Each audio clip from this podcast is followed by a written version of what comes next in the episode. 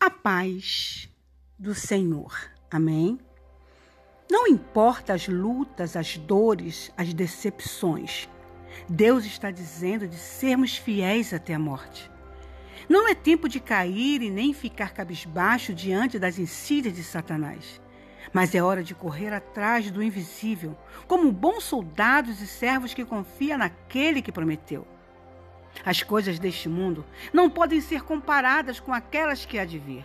Portanto, levante a cabeça, fique de pé e prossiga. Você, eu, nós somos peregrinos em terras estranhas, diz o Senhor.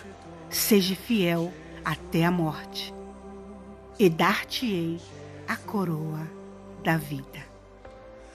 Reflexão de Maia.